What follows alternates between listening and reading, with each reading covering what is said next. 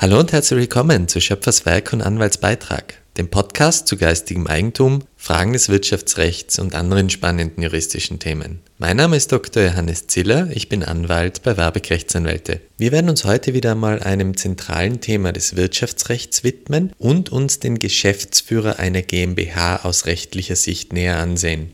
In der heutigen Folge würde ich Ihnen gerne einen generellen Überblick bieten über zentrale Fragen wie, wie werde ich Geschäftsführer einer GmbH, welche Aufgaben habe ich da, in welcher Rechtsbeziehung stehe ich zur Gesellschaft und können mich auch eine Haftung treffen. In weiteren Folgen möchte ich dann auf diese Themen, die ich jetzt einmal überblicksmäßig darlegen werde, dann noch vertiefend eingehen. In Folge 10 unseres Podcasts habe ich bei der Gründung einer GmbH schon ausgeführt, dass eine GmbH zwar eine juristische Person und damit rechtsfähig ist, also Träger von Rechten und Pflichten sein kann, für sich alleine genommen aber noch nicht handlungsfähig ist. Damit die GmbH handeln kann, braucht sie natürliche Personen als ihre Organe. Und genau da kommt jetzt der Geschäftsführer ins Spiel, der einerseits, wie der Name schon sagt, intern die Geschäfte führt und andererseits extern im Außenverhältnis die GmbH vertreten kann, also zum Beispiel Verträge für die GmbH abschließt. Jede GmbH braucht daher zumindest einen Geschäftsführer. Die Anzahl an Geschäftsführern ist nach oben hin eigentlich nicht beschränkt, nur wird es halt irgendwann einmal unpraktikabel, wenn zu viele Geschäftsführer für dieselben Aufgaben da sind. Ja? Da gilt der Grundsatz, zu viele Köche verderben den Brei.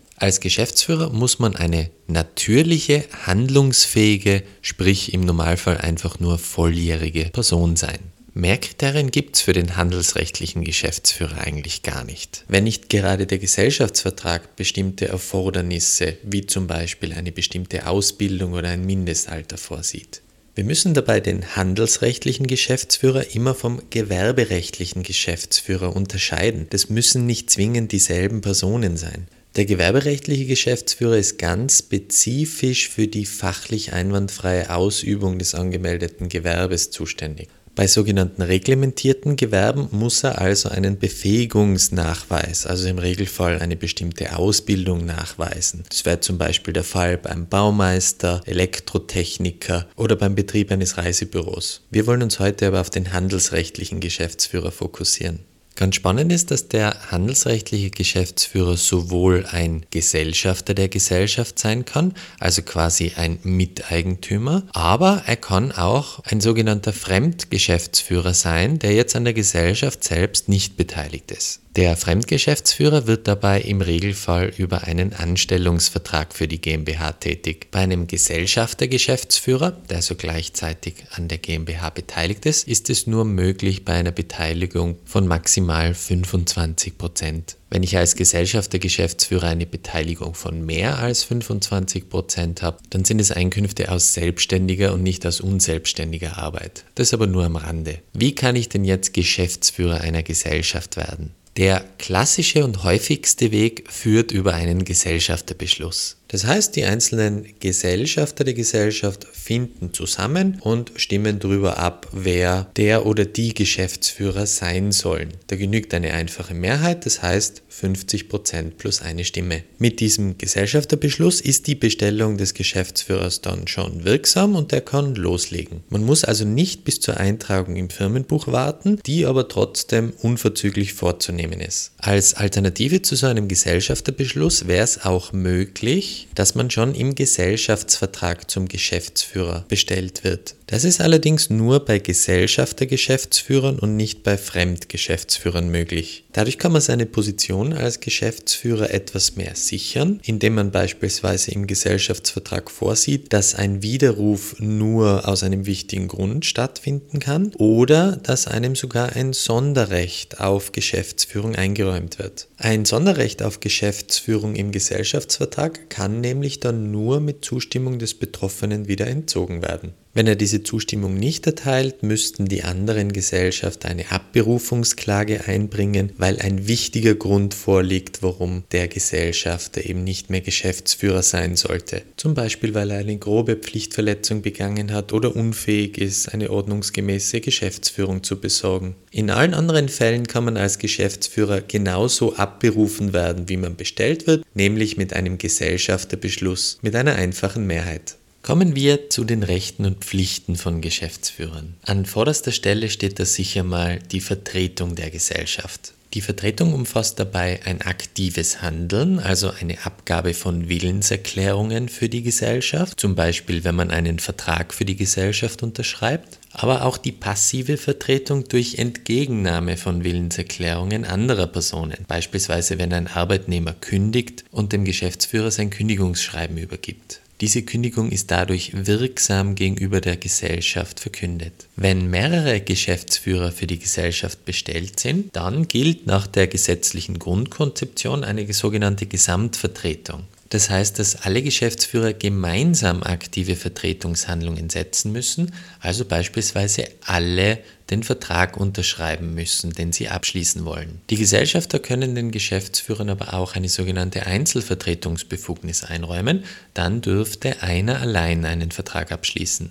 Welche Variante da gewählt wurde, kann man ganz leicht aus dem Firmenbuch sehen. Da steht dann entweder der Geschäftsführer vertritt gemeinsam mit einem weiteren Geschäftsführer oder es steht, der Geschäftsführer ist selbstständig vertretungsbefugt. Im Außenverhältnis zu Dritten ist die Vertretungsmacht der Geschäftsführer immer unbeschränkt und auch unbeschränkbar. Das dient dem Schutz der Vertragspartner der Gesellschaft. Das heißt, dass man sich als Geschäftspartner nicht die Frage stellen muss, uh, hat der Geschäftsführer hoffentlich schon eine Einwilligung der Gesellschafter eingeholt, dass er diesen Vertrag abschließen darf. Da darf man als Geschäftspartner darauf vertrauen und der Vertrag ist jedenfalls wirksam, wenn er von den Geschäftsführern in vertretungsbefugter Anzahl unterschrieben wurde. Das bedeutet aber nicht, dass die Gesellschafter dem Geschäftsführer nicht bestimmte Regeln vorgeben dürfen, was er tun darf und was er nicht tun darf, beziehungsweise wann er sich eine Genehmigung der Gesellschafter einholen muss. Solche Beschränkungen gelten allerdings nur im Innenverhältnis zwischen Geschäftsführer und Gesellschaft, können den Geschäftsführer auch haftbar machen, wenn er bewusst dagegen verstößt, greifen aber nicht die Wirksamkeit des abgeschlossenen Vertrages an. Da soll vielmehr der Vertragspartner geschützt werden, der ja nicht wissen kann, was sich da im Innenverhältnis abspielt. Solche internen Beschränkungen der Vertretungsmacht kann man einerseits sehr gut im Gesellschaftsvertrag regeln. Da gibt es oft einen Paragraphen, der bestimmte Geschäfte vorsieht, die eine Genehmigung der Gesellschafter benötigen. Zum Beispiel der Kauf oder Verkauf von Liegenschaften oder generell Geschäfte, die einen bestimmten Finanzrahmen übersteigen. So eine interne Beschränkung der Vertretungsmacht kann aber auch durch einen Gesellschafterbeschluss erfolgen. Übrigens genauso wie Weisungen der Gesellschafter, zum Beispiel ein ganz bestimmtes Geschäft Geschäft abzuschließen. Einer solchen Weisung hat der Geschäftsführer dann auch Folge zu leisten. Neben diesen außenwirksamen Vertretungshandlungen müssen die Geschäftsführer aber natürlich auch die internen Geschäfte führen. Also zum Beispiel ein Businesskonzept entwickeln, neue Produkte auf den Markt bringen, Preise festlegen, Werbemaßnahmen planen und, und, und. Alles, was dem Gesellschaftsziel dient, ist da umfasst. Wenn gleich mehrere Geschäftsführer bestellt sind, müssen die sich über die Geschäftsführungsmaßnahmen einigen. Wenn sie keine Einigung herbeiführen können, dann hat eine bestimmte Maßnahme zu unterbleiben.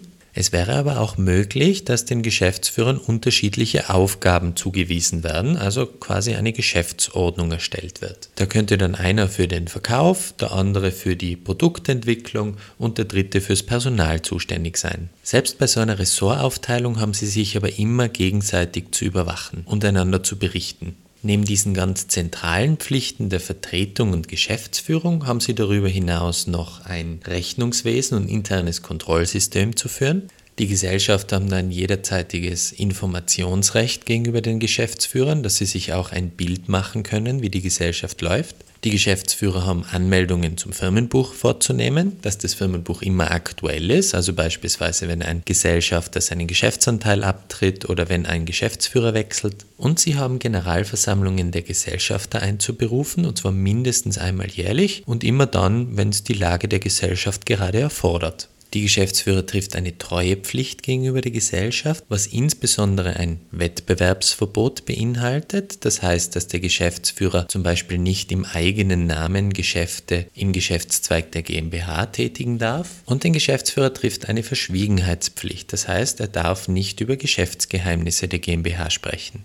Zu guter Letzt schauen wir uns noch kurz an, wie es mit der Haftung der Geschäftsführer aussieht. Die Geschäftsführer haften der Gesellschaft für die Sorgfalt eines ordentlichen Unternehmers. Man setzt für den Geschäftsführer jene Kenntnisse und Fähigkeiten voraus, die der Geschäftszweig der GmbH und die Größe des Unternehmens üblicherweise erfordert. Sie müssen das Unternehmen unter Beachtung aller maßgeblichen Rechtsvorschriften leiten, sich stets ein genaues Bild von der Lage des Unternehmens machen und von der Finanzkraft und sie haben alle Maßnahmen zu treffen, um Schaden vom Unternehmen abzuwenden. Wenn ich jetzt als Geschäftsführer meine Sorgfalt eines ordentlichen Unternehmers verletze und dadurch der Gesellschaft ein Schaden entsteht, dann hafte ich dafür. Das heißt, ich muss den entstandenen Schaden ersetzen. Außerdem gilt eine sogenannte Beweislastumkehr. Das heißt, der Geschäftsführer muss selbst beweisen, dass ihn kein Verschulden an einem bestimmten entstandenen Schaden trifft. Eine Schadenersatzpflicht wird insbesondere dann entstehen, wenn sich der Geschäftsführer nicht an Vorgaben des Gesellschaftsvertrags oder an Gesellschafterbeschlüsse hält. Umgekehrt wird er in der Regel dann nicht schadenersatzpflichtig, wenn er einen Gesellschafterbeschluss befolgt hat und jetzt aber ein Schaden entsteht. Bei riskanteren Geschäften ist es deshalb keine schlechte Idee für einen Geschäftsführer, sich einen Gesellschafterbeschluss zur Durchführung einzuholen. Ersatzansprüche der Gesellschaft gegenüber dem Geschäftsführer verjähren innerhalb von fünf Jahren ab Kenntnis von Schaden und Schädiger.